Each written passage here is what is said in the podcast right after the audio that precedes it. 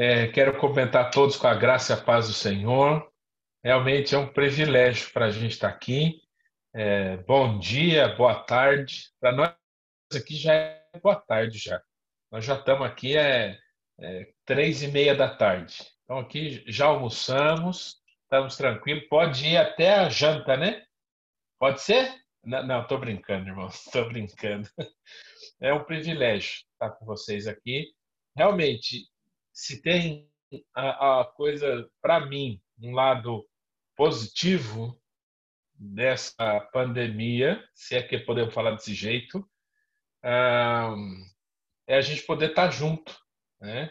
Eu nunca tive, é, na minha vida missionária, é, o privilégio de estar tão perto da igreja nossa do que nesse tempo. Então é uma bênção para mim. Ah, esses seis meses aí a gente tem acompanhado a igreja, tem participado e, e hoje estou com esse privilégio de falar com os irmãos aí. E que bênção que a semana que vem o culto vai começar. Né? Um, é difícil, parece que as coisas estão é, é, muito diferentes e a gente está aprendendo a se readaptar. E eu estava pensando aqui que nós mudamos, os tempos mudam, as coisas, mas Deus é o mesmo. Deus não muda.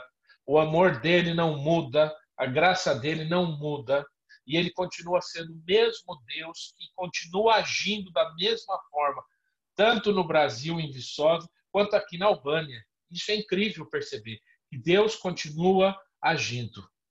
Então eu quero convidar vocês a abrir a palavra de Deus uh, no, na carta de Paulo aos Efésios, capítulo 3, versículos 1 a 13. Efésios 3, de 1 a 13. Eu sei que. Bom, eu vou estar lendo a nova Almeida atualizada. Para quem está aí com, com celular e tem o aplicativo da Bíblia. É, mas você pode seguir na tua Bíblia também. Nós vamos ler esse texto e alguns outros textos também. Ah, não vou não vou pregar muito. Acho que essa é uma vantagem para muita gente, né? É bom que no, no online o pastor não prega muito, prega pouco. Né? Muita gente gosta disso, né? É, Efésios 3, de 1 a 13. Vamos ler a palavra de Deus. Por esta razão, eu, Paulo, o prisioneiro de Cristo Jesus, por amor de vocês, os gentios, se é que vocês ouviram falar a respeito da dispensação da graça de Deus a mim confiada em favor de vocês. Pois, segundo uma revelação, me foi dado a conhecer o mistério, conforme escrevi há pouco, resumidamente. Ao lerem o que escrevi, poderão entender que a minha compreensão do mistério de Cristo, o qual em outras gerações não foi dado a conhecer aos filhos dos homens, como agora foi revelado aos seus santos apóstolos e profetas pelo Espírito. O mistério é que os gentios são coerdeiros, membros do mesmo corpo e coparticipantes da promessa em Cristo Jesus por meio do Evangelho, do qual fui constituído ministro conforme o dom da graça de Deus a mim concedido, segundo a força operante do seu poder.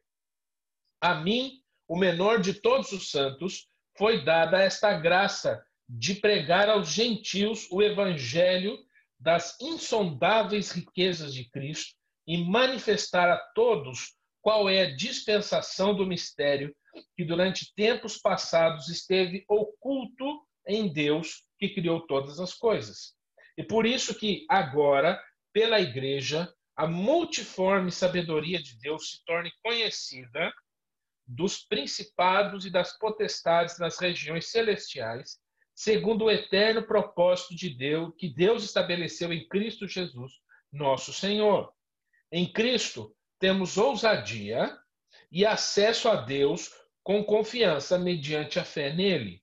Portanto, eu peço que não desanimem por causa das minhas tribulações em favor de vocês, pois isso é motivo de honra para vocês. Amém. Até o versículo 13. Eu vou dar uma ênfase hoje no, no versículo 1. E a partir desse versículo, então, nós vamos discutir algumas coisas desse texto e, e do que Deus tem para nós. Esse, te, esse sermão que eu estou fazendo agora é um sermão que nós fizemos aqui na igreja, aqui na Albânia. Antes de começar a pandemia, ano passado, na verdade, nós fizemos um, um estudo todo de Efésios. Começamos do capítulo 1 até o final. E, e aí nós começamos da 1 Pedro e veio a pandemia e atrapalhou um pouquinho. E a gente agora está querendo retomar essa coisa de 1 Pedro. Então tem tem muita coisa importante, tem muita coisa interessante aqui nesse texto. Ah, no livro de, de no, na carta aos Efésios tem muita coisa interessante. E eu quero deixar essa dica para os irmãos aí novamente, né? É, estudem a palavra de Deus. Aquilo que às vezes a gente não tem tempo de fazer aqui, você pode fazer na sua casa, com a sua família. Acho que uma ênfase que nós temos tido nesse tempo de pandemia é o culto familiar, né? é o culto no lar, é a igreja, a casa como sendo a igreja, como sempre foi, como sempre devia ter sido e como é. Então, aquilo que talvez você ache interessante, que talvez não dê para a gente falar aqui, estuda. É, busque ao Senhor sempre. É, não se contente em apenas um momento na semana. A verdade, meus queridos, é que quando não oramos e não lemos a Bíblia, nós estamos ofendendo a Deus. Já parou para pensar nisso? Porque quando nós não buscamos a Deus e nós não, não nos empenhamos a, a, a ler a Sua palavra, nós estamos dizendo que a gente não acredita em Deus, que a gente não precisa dele, que a gente não acredita que ele pode ouvir e tem poder. Então, isso é, devemos ter muito cuidado com isso. Ao estudarmos a palavra de Deus, ao buscarmos a presença de Deus, nós não podemos deixar isso só para um momento do dia, do, da semana, mas isso tem que ser uh, para a nossa vida toda, todos os dias. E eu quero dar uma ênfase aqui em algo que é muito bonito, em uma palavra que é muito importante, que é uma bênção para nós hoje. Essa passagem que nós lemos, é, nós, nós temos a explicação que Paulo dá aos Efésios, a igreja que estava em Éfeso, sobre si mesmo de que ele foi designado por Deus como apóstolo aos gentios. E acho que talvez você já saiba disso, mas só para ter certeza, né, é, eu venho com essa pergunta: quem são os gentios? Porque tem muita. Ah, diferentes formas de entender isso. Quem são gentios? Por exemplo, ah, quando eu era missionário no Timor, gentil era a pessoa que não era batizada. E era até interessante, eles falavam assim: ah, tá vendo? Ah, ele é gentil. Quer dizer, ele não foi batizado ainda. Né? Então, o que é gentil? Talvez alguém tenha uma, não saiba ou tenha uma, uma ideia diferente. Basicamente, basicamente, todas essas pessoas que estão aqui no WhatsApp ou no, no, no Zoom são gentios. Todos nós somos gentios. De acordo com o entendimento daquela época, de acordo com o entendimento dos judeus, os gentios são todas as pessoas que não são judeus. Quem não é judeu é gentil. Um outro nome para gentil é incircunciso. E, na verdade, essa era um não é uma palavra muito. É uma palavra um tanto quanto pejorativa. É, é uma palavra que é, o judeu usava né, de maneira negativa. Por exemplo, né, eu lembro do, do Davi falando de, de, do Golias, né, aquele filisteu incircunciso.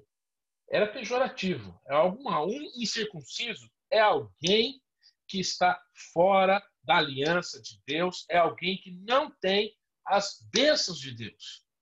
Então, o gentil é alguém que está fora da bênção de Deus, que não experimenta a graça de Deus, é um desgraçado. Por quê? Porque Deus fez aliança com Abraão há muito tempo atrás. Deus chama Abraão e, e ele faz então da circuncisão esse sinal da aliança entre Deus e Abraão, entre Deus e os descendentes de Abraão, ou seja, entre Deus e o povo de Israel. Gênesis 17, 10 fala assim: Esta é a aliança que vocês guardarão entre mim e vocês e a sua descendência. Todos do sexo masculino que estão no meio de vocês deverão ser circuncidados. Vocês devem circuncidar a carne do prepúcio, e isso servirá como sinal de aliança entre mim e vocês. Então, a partir daquele momento, a partir de que Deus faz essa aliança, e então os homens, todos os homens, desde bebê até o mais uh, adulto, o mais idoso, todos deveriam então ser circuncidados. Não vou entrar nessa questão aí, mas é, nós batizamos crianças até hoje e, e, o caminho é esse aqui, do, da razão do porquê nós fazemos isso, por causa da aliança de Deus.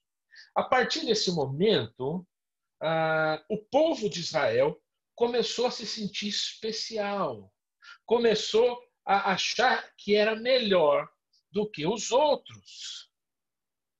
Nós somos é, santos, nós somos separados por Deus. Ser santo significa isso, ser separado.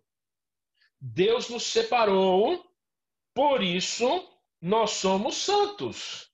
Isso significa que nós somos especiais e por isso nós somos melhores do que vocês. Nós temos aliança com Deus e vocês não. Nós temos a graça de Deus e vocês não. Nós somos melhores do que vocês. Esse era o pensamento que tinha na época de Jesus. O povo de Israel tinha esse pensamento. E é interessante que no versículo 1, Paulo vai dizer então: por esta razão, eu, Paulo, o prisioneiro de Cristo, por amor de vocês, os gentios.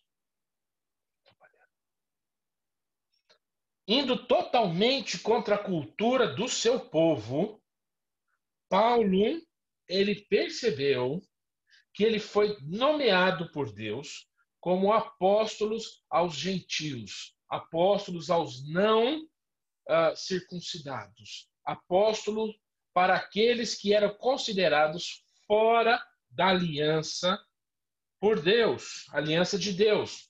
No capítulo, no versículo 8 de Efésios, que nós lemos, diz: A mim, o menor dos santos, foi dada esta graça de pregar aos gentios o evangelho das insondáveis riquezas de Cristo.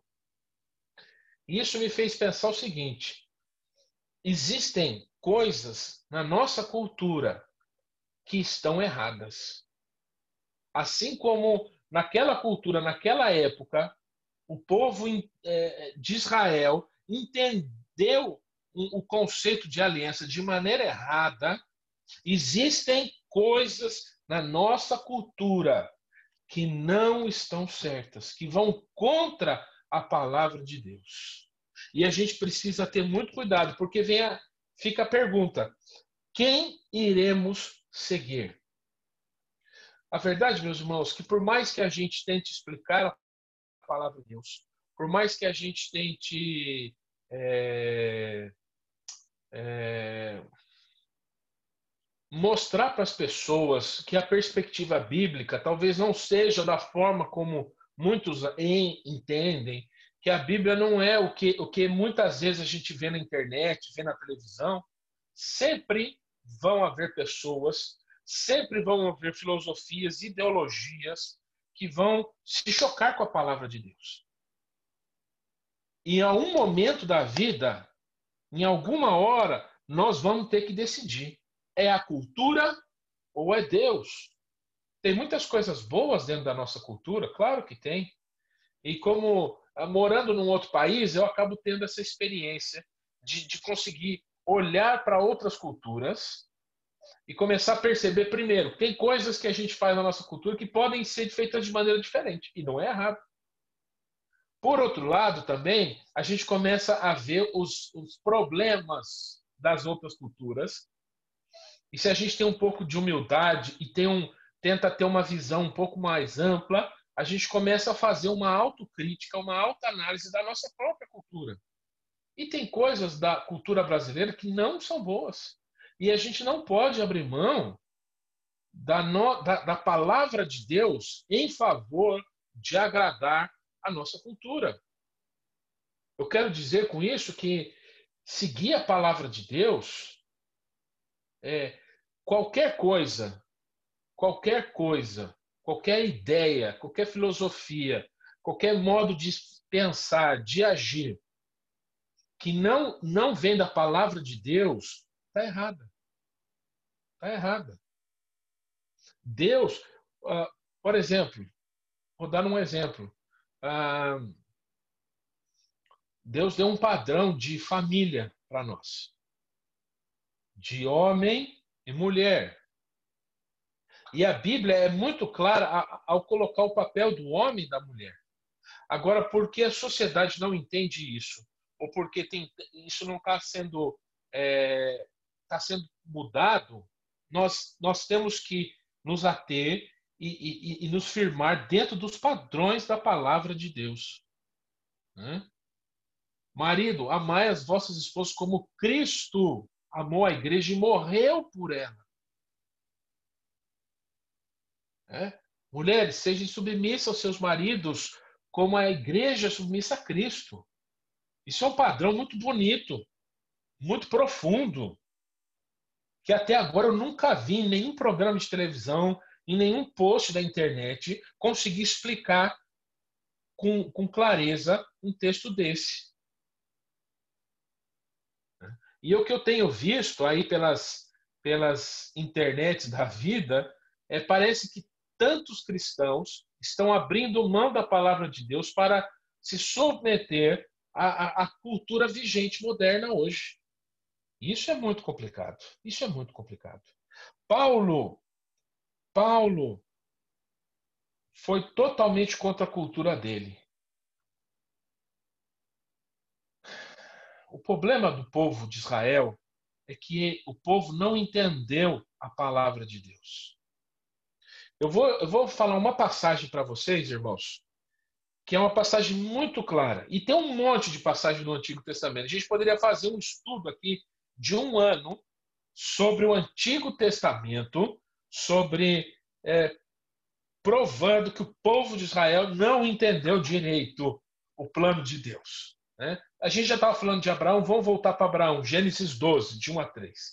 O Senhor disse a Abraão: sai da sua terra, da sua parentela e da casa do seu pai e vá para a terra que te mostrarei. Farei de você uma grande nação e o abençoarei, engrandecerei o seu nome. Seja uma bênção. Abençoarei aqueles que o abençoarem e amaldiçoarei aquele que o amaldiçoar. Em vocês serão benditas todas as famílias da terra. Qual que é o propósito do chamado de Deus para Abraão? Por que, que Deus chamou Abraão e o povo de, de Israel, os descendentes de Abraão. Primeiro, seja uma bênção. E versículo 3. Em você serão benditas todas as famílias da terra. Então, olha que interessante. O propósito de Deus era abençoar todas as famílias da terra. Por meio de Abraão e do povo de Israel, todas as famílias da terra seriam abençoadas. Quando Deus chama o povo de Israel e, e separa esse povo, fala que ele põe esse povo dentro da aliança, de, com, faz uma aliança com esse povo e fala: vocês são minha propriedade exclusiva, vocês são um povo separado, é para que esse povo fosse uma bênção para todas as famílias da terra. Desde o início, Deus tem um plano para todos os povos da terra. Não era para Israel se sentir especial e, se, e desprezar os outros. Deus coloca o povo lá na terra de Canaã, que era o centro do mundo. Todos os povos, tudo que aconteceu de importante na história antiga até os tempos de hoje, passou por aquele lugar ali. Ali era um cruzamento de tudo que acontecia no Ocidente e no Oriente.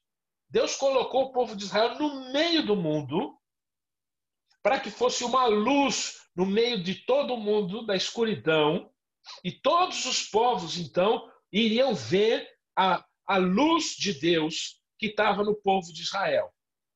Ao invés disso, eles se fecharam e não quiseram ter nada com ninguém. A Bíblia, desde o Antigo Testamento, desde Gênesis, mostra que Deus é um Deus missionário e que o amor dele é tão grande por todas as nações, tribos, povos e línguas. Então, Paulo começa o versículo primeiro dizendo assim: por esta razão, por esta razão. Qual que é a razão? Qual que é essa razão? A gente tem que voltar rapidinho para o versículo, é, para o capítulo 2. O capítulo 2 de, de, de Efésios é muito famoso. Depois do capítulo 2 vem o capítulo 5, que fala sobre a família, e o 6, que são os mais famosos. É no capítulo 2 que nós lemos: pela graça vocês são salvos mediante a fé. E isso não vem de vocês. Ou seja, a salvação não depende de homens. A salvação não depende da nossa origem. Não tem nada a ver se eu sou judeu, se eu sou brasileiro, se eu sou albanês, se eu sou americano, se eu sou da onde for. Em Cristo a salvação é para todos os homens. Romanos 1,16, Paulo fala: Pois não me envergonho do evangelho, porque é o poder de Deus para a salvação de todo aquele que crê. Primeiro do judeu e também do grego. Aqui em Romanos, a grego é, é o gentil, é o incircunciso. O evangelho de Cristo é o poder de Deus para a salvação de todos. Agora não tem mais dois povos, judeus e não judeus, judeus e gentios. O que, que tem agora é salvação. Pois bem, no capítulo 2, versículo 11, Paulo fala assim, ó: "Portanto, lembrem-se que no passado vocês eram gentios na carne, chamados incircuncisão por aquele que se intitula circuncisão, que é feito na carne por mãos humanas. Naquele tempo vocês estavam em, sem Cristo, separados da comunidade de Israel e estranhos à aliança da promessa não tendo esperança e sem Deus no mundo. Aquilo que a gente já explicou aqui um pouquinho. Aí ele diz assim, ó, mas agora, mas agora, em Cristo Jesus, vocês que antes estavam longe foram aproximados pelo sangue de Cristo, porque ele é a nossa paz. De dois povos ele fez um só, e na sua carne derrubou a parede de separação que estava no meio, a inimizade.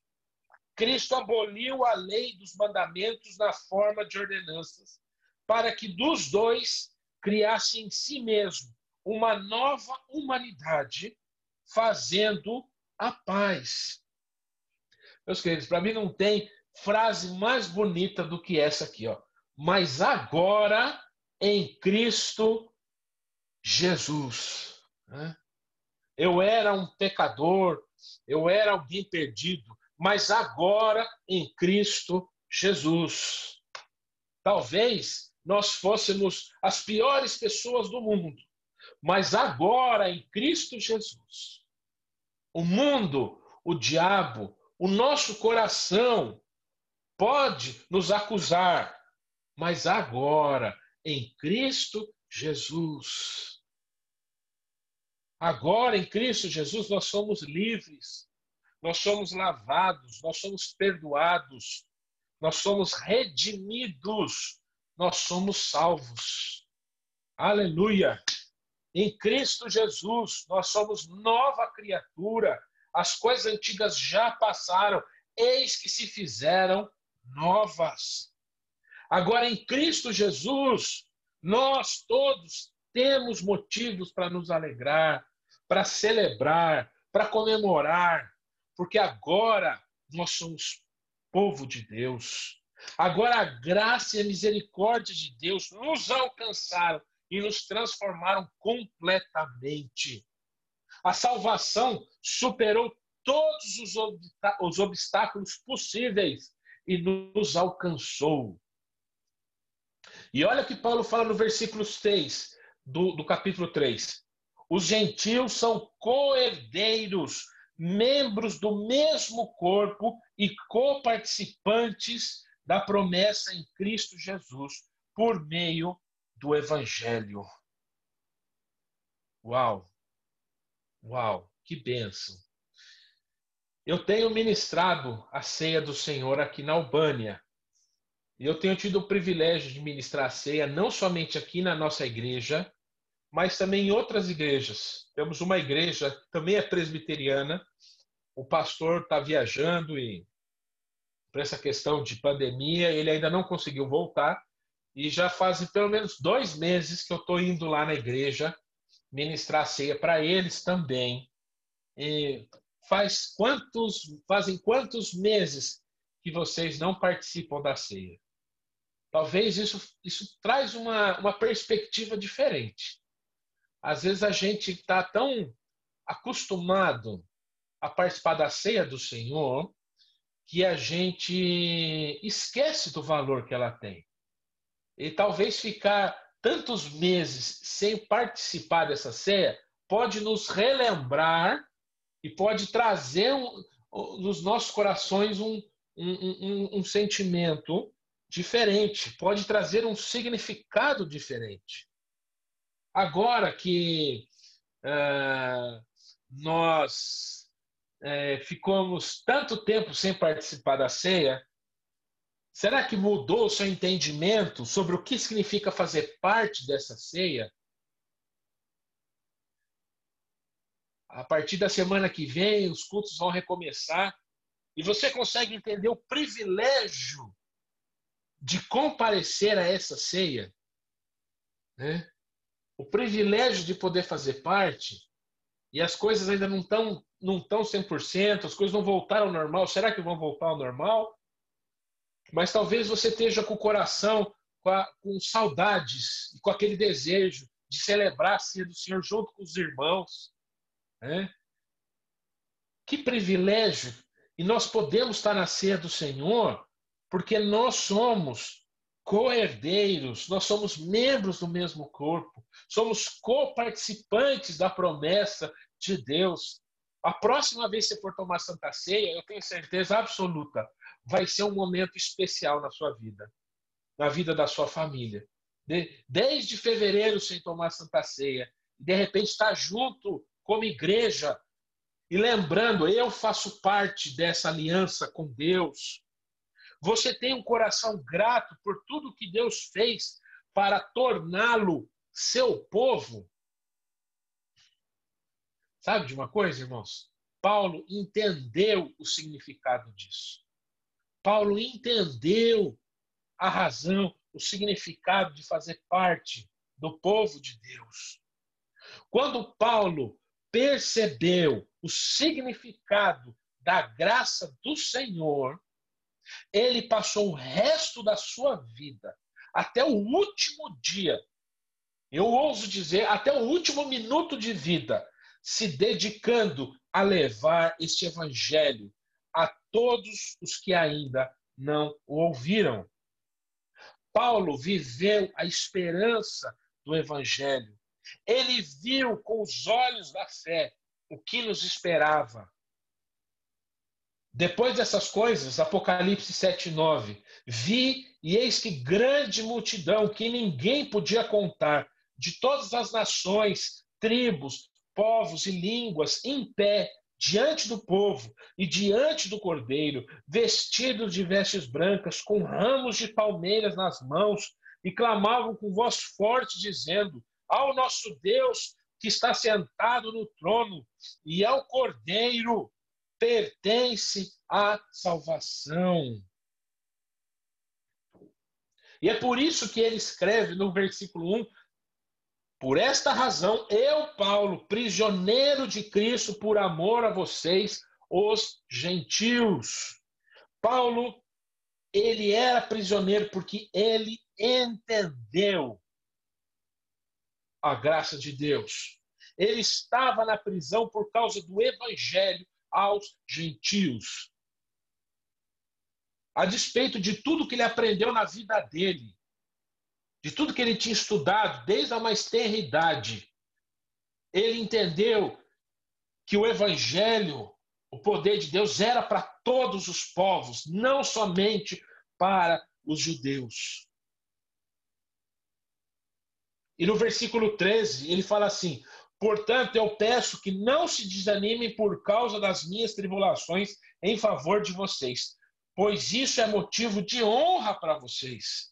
O que, que Paulo está querendo dizer aqui? Não deixe que as batalhas que eu estou enfrentando por sua causa os desanimem. Pelo contrário, eu estou enfrentando tudo isso, prisioneiro. Eu estou dedicando a minha vida inteiramente por causa de vocês, para que o evangelho chegue até aí. Por isso, tenham coragem, fiquem firmes, continuem essa caminhada que Deus deu para vocês. Meus irmãos, ao terminarmos o nosso culto hoje, nosso, o nosso culto online aqui, ah, eh, nós temos que entender algumas coisas. Nós não podemos esquecer algumas coisas. Primeiro, que a palavra de Deus é mais importante para nós do que qualquer coisa, do que qualquer é, ideologia, do que a nossa própria cultura. É até mesmo mais importante do que a nossa própria vida. A palavra de Deus, meus queridos, é o nosso padrão. É o próprio Deus que se revelou para nós e está falando conosco hoje o que ele quer a sua vontade. Então, meus irmãos, não vamos trocar a palavra de Deus por nada. Não vamos relegar a palavra de Deus a segundo lugar. Não vamos trocar a nossa palavra, a palavra de Deus por alguma ideologia política que hoje está de um jeito e amanhã vai mudar de novo. Mas vamos ter sempre a palavra de Deus no lugar devido que ela merece. Outra coisa que nós não podemos esquecer desse texto que nós estudamos um pouco hoje, que desde a criação do mundo, desde lá de trás, Deus tinha um plano que não era apenas para um só povo, mas que era para todos os povos da terra. Em Cristo Jesus, todos nós somos salvos. Isso significa que Deus ama os brasileiros, Deus ama os argentinos, Deus ama os, os latinos, Deus ama os americanos, Deus ama os albaneses, Deus ama aqui na região os povos eslavos, Deus ama os povos do Oriente Médio, Deus ama os povos na África, Deus ama os povos na, no continente asiático, Deus ama os povos indígenas. Deus ama até aquelas pessoas que talvez você não goste, mas Deus ama elas. E Deus tem pessoas em todas essas culturas. Deus tem pessoas em todos os lugares que ele morreu na cruz por elas. A gente não pode se esquecer disso. Isso me faz pensar uma outra coisa. Conforme recebemos a graça de Deus, devemos dá-la da mesma forma. Deus quer usar você para que a sua graça alcance outras pessoas. Esse é o propósito. É o, é o Marcos falando de novo dessas coisas aí, né? É, não sou eu, é a palavra de Deus. É a palavra de Deus. Um dia, pessoas que a gente não conheceu, talvez a gente não sabe o nome, pegaram a palavra de Deus e vieram para o Brasil e se empenharam e morreram e sofreram para que o evangelho chegasse até nós aqui. Eu estou estudando um pouco aqui esses dias sobre a questão de como a palavra de Deus chegou até nós. Que, que difícil, irmãos. Que, que batalha, que luta que foi. E a verdade, que milagre que foi a Bíblia chegar até nós e ser fiel e ser verdadeira, assim como era do tempo que foi escrito. Quantos e quantos homens e mulheres não morreram, não sofreram para que a Bíblia fosse manuscrita, fosse copiada e chegasse nas nossas mãos hoje. Então, meus queridos, da mesma forma que o Evangelho chegou na nossa vida e transformou a nossa vida, nós temos que continuar pregando esse Evangelho. Ah, mas agora é a pandemia, é agora o momento que mais temos que pregar o Evangelho. Se não tem, se tem uma coisa que não dá para dar desculpa, é essa coisa que estamos na pandemia. Né? Porque vocês estão ouvindo a pregação de um pastor que está na Albânia. Você sabe o que é estar tá na Albânia? É muito longe. É... Então, assim, se, se a gente consegue se comunicar, eu estando na Albânia, vocês aí no Brasil, imagina os seus parentes, seus amigos, seus irmãos, as pessoas que você conhece, seus conhecidos. Meus queridos, talvez Deus tenha dado o Facebook para gente, o Instagram, o WhatsApp, era para que a gente pudesse usar esse instrumento para alcançar pessoas. Uhum. Quantas pessoas você ligou nesse tempo de pandemia para dar uma palavra de, de esperança, para dar uma palavra de incentivo, para aquela pessoa que talvez perdeu um ente querido, ou que está desesperado, está desiludido, não sabe o que fazer, perdeu o emprego, tá, ou está super estressado dentro de casa, com criança, com um monte de coisa. E, e quanto. Tá, tá entendendo o que eu estou dizendo? Deus está te usando, minha querida. Meus irmãos, Deus quer usar a sua vida. Deus quer que você seja sal e luz. Lembra? Lembra? Deus quer que você seja sal e luz. E meus irmãos e irmãs, para encerrar, a tendência é que fique cada vez mais difícil para pregar o evangelho. A tendência é que as coisas fiquem cada vez piores e cada vez mais as pessoas é, estão fechando seus ouvidos para ouvir a palavra de Deus. O amor de muitos já esfriou e está esfriando cada vez mais. Mas nós devemos, assim como Paulo nos ensina aqui, a, a, a não perdermos a esperança, a não desanimarmos, mas sermos corajosos e ficarmos firmes diante da adversidade. O nosso Senhor é maior do que todos, do que tudo, e a nossa herança é o Senhor. E um dia nós estaremos na Sua presença eternamente, onde Ele enxugará dos seus olhos toda lágrima, e a morte não existirá mais, nem tristeza, nem pranto, nem haverá mais dor, porque as primeiras coisas já passaram. Por isso, meus irmãos, o que nós estamos vivendo agora é muito passageiro. Esse tempo, esse ano de 2020, é o tempo da nossa vida. Mas Deus está conosco. E enquanto nós estamos aqui, enquanto Deus nos dá força, enquanto Deus nos dá, nos dá é, possibilidades, nós vamos continuar pregando o Evangelho. Porque o Evangelho ultrapassou todas as barreiras ah, linguísticas, culturais, ah, todas as barreiras físicas e chegou a todos os povos. Amém? Deus abençoe a todos, que possamos ser sempre agradecidos a Deus por fazermos parte da aliança dele estarmos sempre preparados para que muitos outros possam fazer parte dessa aliança também. Deus abençoe a todos. Com a graça, o amor e a comunhão do Deus Trino, e que o mesmo Deus da paz o santifique em tudo, e que o espírito, a alma e o corpo de vocês sejam conservados íntegros e irrepreensíveis na vinda do nosso Senhor Jesus Cristo.